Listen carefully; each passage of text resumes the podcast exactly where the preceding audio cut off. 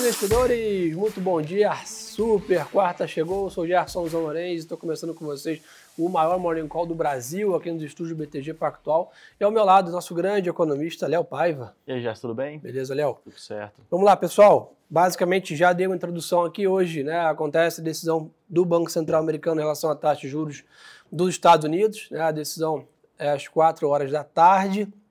Expectativa aí do mercado é uma desaceleração do ritmo, né? Então, o Fed vinha né, com alta de 0,5, agora deve né, desacelerar provavelmente para uma alta de 0,25. Mas a grande questão, né, Léo, é em relação ao comunicado do Fed. Acho que muito mais do que o debate do tamanho do ciclo, que já está meio precificado, agora por quanto tempo que esse ciclo fica aí né, vigente nesses patamares aí, talvez próximo a 5, né? Existem diversas incertezas em relação ao ciclo, né? Por mais que hoje é, uma alta de 0,25% na taxa seja amplamente esperada pelo consenso de mercado, por nós. É, acho que o ponto aqui é efetivamente como será feita a comunicação, né? tanto a escrita é, na direção de se alguns membros é, discutiram é, um número certo de aumentos aqui de taxa de juros, quantos membros é, efetivamente sinalizaram maior preocupação com a inflação. Então, acho que essa contagem aqui do, da preocupação de cada membro ela vai ser importante, até porque a gente continua visualizando o ciclo de juros, que ele vai é, ficar no intervalo entre 5% e 5,25%, que uhum. é, é compatível com mais duas altas, além da alta da reunião de hoje, de 25 bips. É, e o ponto aqui importante é, haverão cortes de juros nesse ano? A gente acredita Essa que não. É Essa é uma pergunta muito importante. O consenso de mercado acredita que sim, a precificação de mercado. É, e a comunicação de hoje, a conferência de imprensa, ela vai ser bastante importante para a gente entender se efetivamente é, o comitê pensa na direção de deixar essa taxa alta por pouco tempo, então elevar até um certo patamar e ainda cortar neste ano, ou se deixar mais alta por mais tempo, o famoso higher for longer. Acho que esse é o ponto aqui que a gente mais vai tentar capturar na conferência de imprensa hoje. Boa, e a gente sempre reforça com vocês aqui né, a importância, a magnitude, basicamente, dessas dúvidas né, ou projeções em relação à política monetária dos Estados Unidos. Hoje, sem dúvida, né, o dólar acaba sendo a grande moeda de troca do mundo né, e é o principal mercado financeiro do mundo também. Então, basicamente, essas realocações de ativos, percepção de mais ou menos apetite a risco impacta todos os ativos aí mundo afora. A gente já olha para trás, já temos janeiro fechado. Né, o S&P 500 entregou uma alta de 6% né, em janeiro desse ano. E o mais impressionante é o Nasdaq entregou uma alta de 10%, né, quase 11% na verdade, que é basicamente em cima desse movimento que se criou aí no início do ano de um Fed eventualmente menos duro, né, numa redução de que é que deve acontecer hoje, e o mercado, né, como o Léo comentou, precificando lá no final do ano cortes na taxa de juros dos Estados Unidos como a gente sempre comenta com vocês aqui, o mercado obviamente tenta antecipar esses movimentos e é o que aconteceu em janeiro. Foi um mês muito positivo para ações lá fora. Se a gente olhar, por exemplo, os mercados na Europa, tá? a gente teve a maior alta do Eurostox desde 2015. Né? Então isso aí bem antes da pandemia para o mês de janeiro. Então realmente foi óbvio, né? a gente vem de um mercado mais depreciado aí pós-pandemia na parte de ações, mas sem dúvida a percepção de risco, né, de inflação, de juros para janeiro, o mercado criou uma certa onda de otimismo, né, Léo? Perfeito, né? Acho que quando a gente pega o caso dos Estados Unidos, é, é, mais aguda a situação de Nasdaq, principalmente por ser composta por companhias de growth, né? É, e aqui um, um, mixed feelings, né? Uma uhum. parte pela situação é, de um possível ciclo de juros mais brando do que em algum momento se esperou, ou até o, o, é, a redução da possibilidade de surpresas mais agressivas, acho que tal, talvez isso também, né? não que o ciclo seja talvez diferente do que se esperava, mas é, menos espaço para upside aqui, então acho que esse é um ponto importante, é, e aí por consequência é bastante positivo para growth, nessa parte de juros, tem a duration longa, a gente desconta é, basicamente a taxa terminal aqui, tem o, o fluxo de caixa terminal tem uma importância muito grande no valuation, e aí, por consequência, acaba que a taxa de juros é muito importante para companhias desse segmento. É, e além disso, né, acho que algumas outras questões relacionadas à temporada de resultados também. Tesla, por Sim. exemplo, reportou um bom resultado, superou a expectativa do mercado, teve uma ótima performance no mês de janeiro, colaborou para essa alta do índice. Né? Mas quando a gente olha a economia como um todo, acho que o ciclo de juros é mais importante.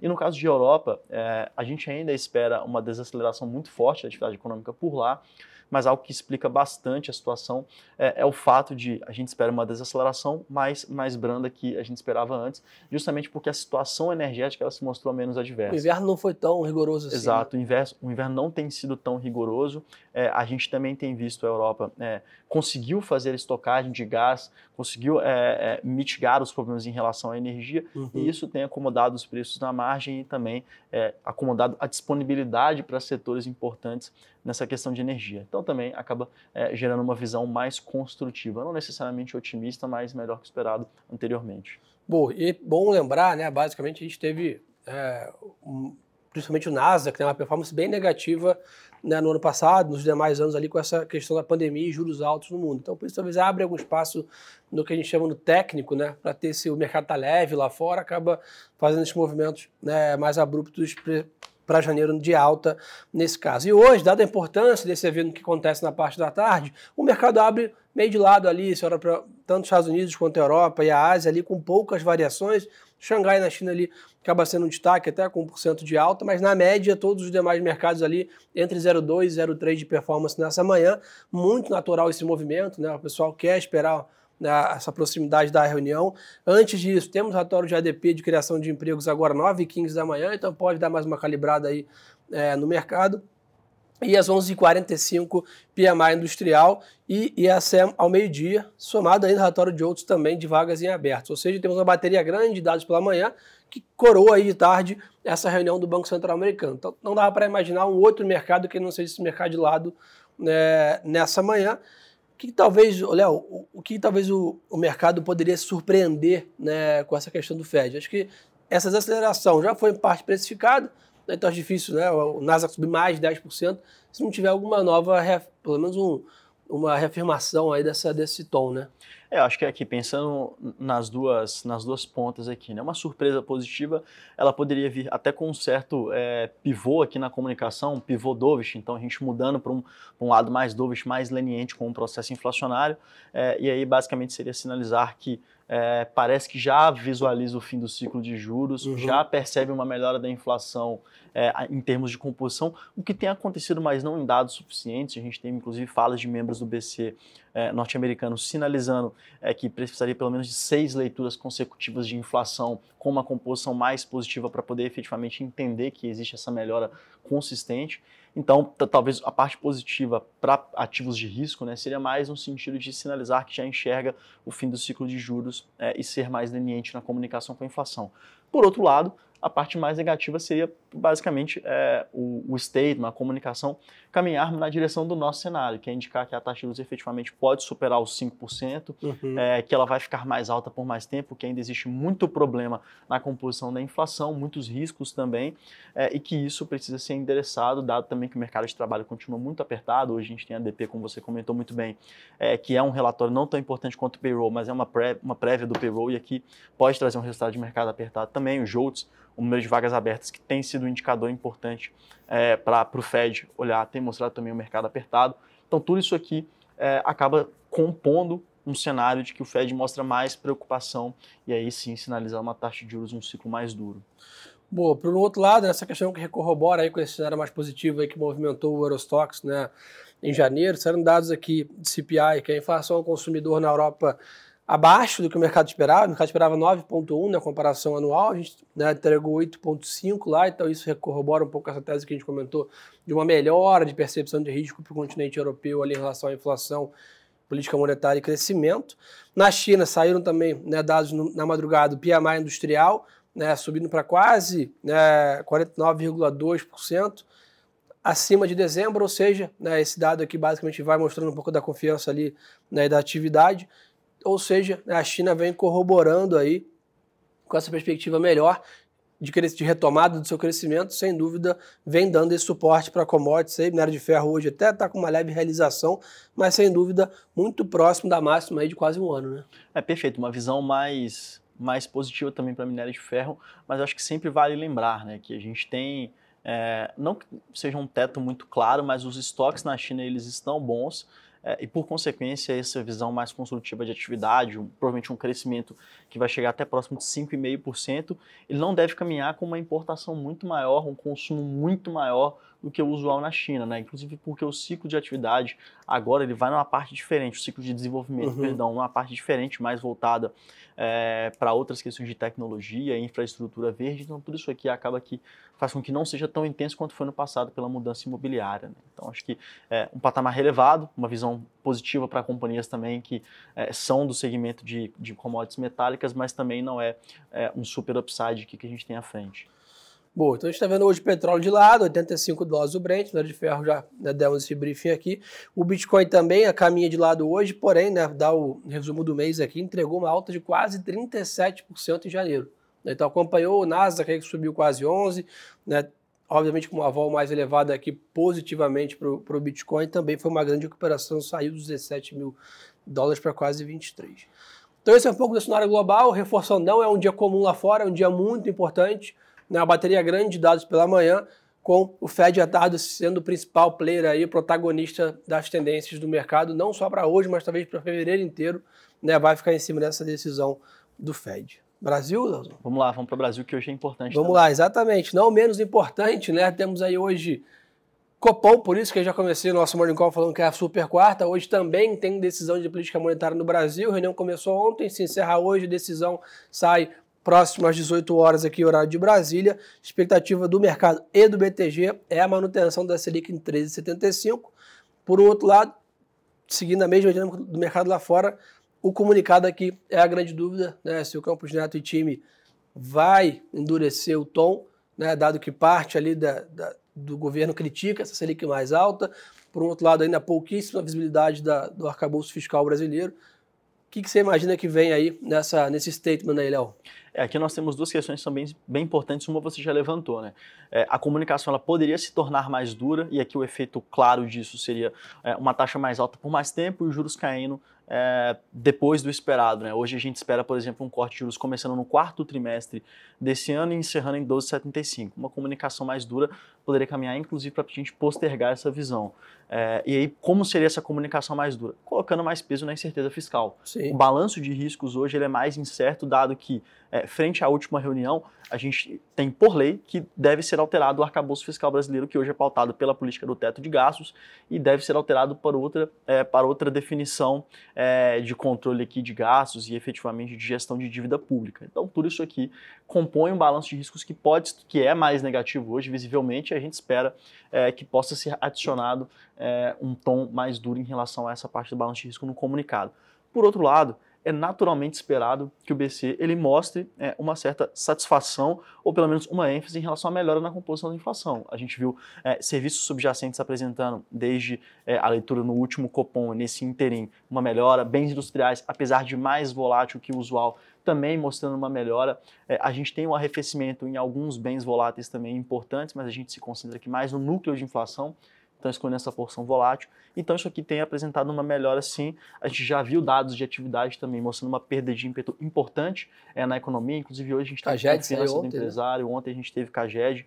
É, os dois dados aqui mostraram uma economia que perde ímpeto, que perde força. Então tudo isso aqui compõe uma situação de que os efeitos cumulativos da taxa de juros eles estão acontecendo. É, então tem esses dois lados, uma melhora no estrutural, mas mais incerteza.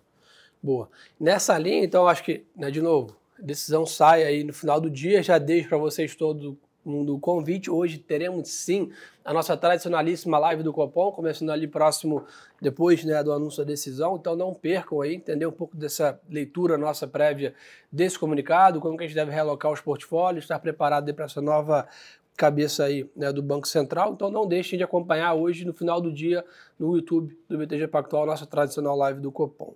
Somado a isso, né, os motores novamente ligados em Brasília, hoje volta né, o recesso, o Congresso e o Senado, com né, as eleições dos presidentes das duas casas. Né, quando a gente olha para a Câmara dos Deputados, a reeleição do Arthur Lira parece se encaminhar com mais né, probabilidade. Por outro lado, na né, eleição no Senado, né, Rodrigo Pacheco também está concorrendo à reeleição, mas que roda nos noticiários é uma eleição um pouco mais apertada, né? lembrando, o voto é secreto, então é difícil ter essa, essa previsão. Então, sem dúvida, hoje é um dia de bastante movimentos também em Brasília, né?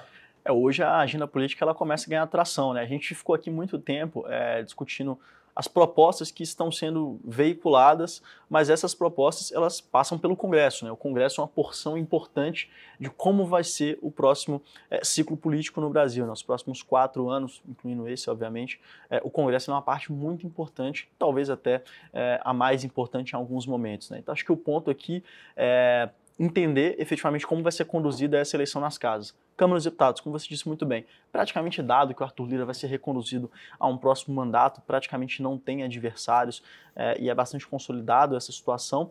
No Senado existe uma possibilidade de surpresa. É, aparentemente, o Rodrigo Pacheco ele tem os votos para poder ser novamente conduzido à presidência do Senado, mas o Rogério Marino tem ganhado força, inclusive três deputados, é, três senadores, perdão, do partido do Rodrigo Pacheco, do PSD, sinalizaram voto em Rogério Marinho. Então isso aqui acho que acaba colocando mais temperatura na disputa e, e aqui vai ser importante a gente observar qual que vai ser o desenrolar dessa situação. Boa. Então, somado a isso, pessoal, essa partida aí no, no, no em Brasília, voltando a trazer news flow para a gente aqui no noticiário, a gente também começa agora a pegar mais corpo aqui na parte corporativa na temporada de balanço. Né? Ontem a Vale divulgou seu relatório de produção, né, com 307,8 milhões de toneladas produzidas aí, é, no ano passado. 2% praticamente abaixo da meta ali, que era de 310 é, bilhões. Então acho que isso aí pode fazer algum preço na companhia. Tem feito preço no minério, né, dado uma menor na produção da Vale, reduz um pouco a oferta aí da commodity, favorece o preço por um outro lado. A Home teve lucro de 88 milhões, né, e vai distribuir aí 11,4 em dividendos. Então, ainda bem incipiente temporada de balanço no Brasil, começa a pegar um track mais forte na semana que vem, mas já para ficar de olho, se não me engano, tem Santander na quinta-feira, né, algum primeiro né, banco divulgando balanço, tem que ficar de olho, né, pudesse dividir aí né, 70 30 aí, 70% do do noticiário de Brasília, 30% da parte corporativa. Isso vai se invertendo ao longo das próximas semanas com o corporativo ganhando é, mais força. Então não deixem né, de acompanhar esse movimento também. Na parte de americanas, né, noticiário que ela avalia um financiamento no valor mínimo de um bilhão de reais e que né, os sócios da 3G poderiam estar subscrevendo aí o capital mínimo necessário. Petrobras recebeu 347 milhões de reais da Shell, como earnout do bloco Atapur, né, recebimento pós-transação ali. E um outro ponto que chamou a atenção, não sei se todo mundo acompanhou, a ação da Light ontem teve uma grande queda, né, um papel que é o 10%, dado a empresa ter anunciado a contratação do Laplace Finanças para buscar estratégias financeiras, buscando melhorar a estrutura de capital da empresa. Então isso aí trouxe mais dúvidas aí no momento já de mercado fragilizado, as ações também né, sofreram bastante. Léo, resumão da ópera então. Fed, Copom e agenda política no Brasil, é isso? Perfeito, acho que são os três principais pontos. Não esquecer dos dados de atividade dos Estados Unidos, serão é importantes também, de mercado de trabalho, é, mas você resumiu muito bem, né? Os pontos que mais nos chamam a atenção hoje, acho que já é bastante suficiente é, para ocupar o nosso dia e, e amanhã a gente volta aqui comentando os resultados disso. Perfeito, turma. Então, vejo vocês no final do dia lá no YouTube do BTG, na nossa live do Copom. Quem quiser mais conteúdo, segue a gente no Instagram também, Gerson Zolorenz, Leonardo Paiva. Mais um canal de conteúdo ali no Intraday, que a gente chama notícias mais rápidas ao longo do dia. Segue lá o nosso Instagram também. Uma ótima super quarta de negócios a todos. Obrigado, Léo, pela parceria. E lembre-se, turma, que no Narativo é sempre a boa informação.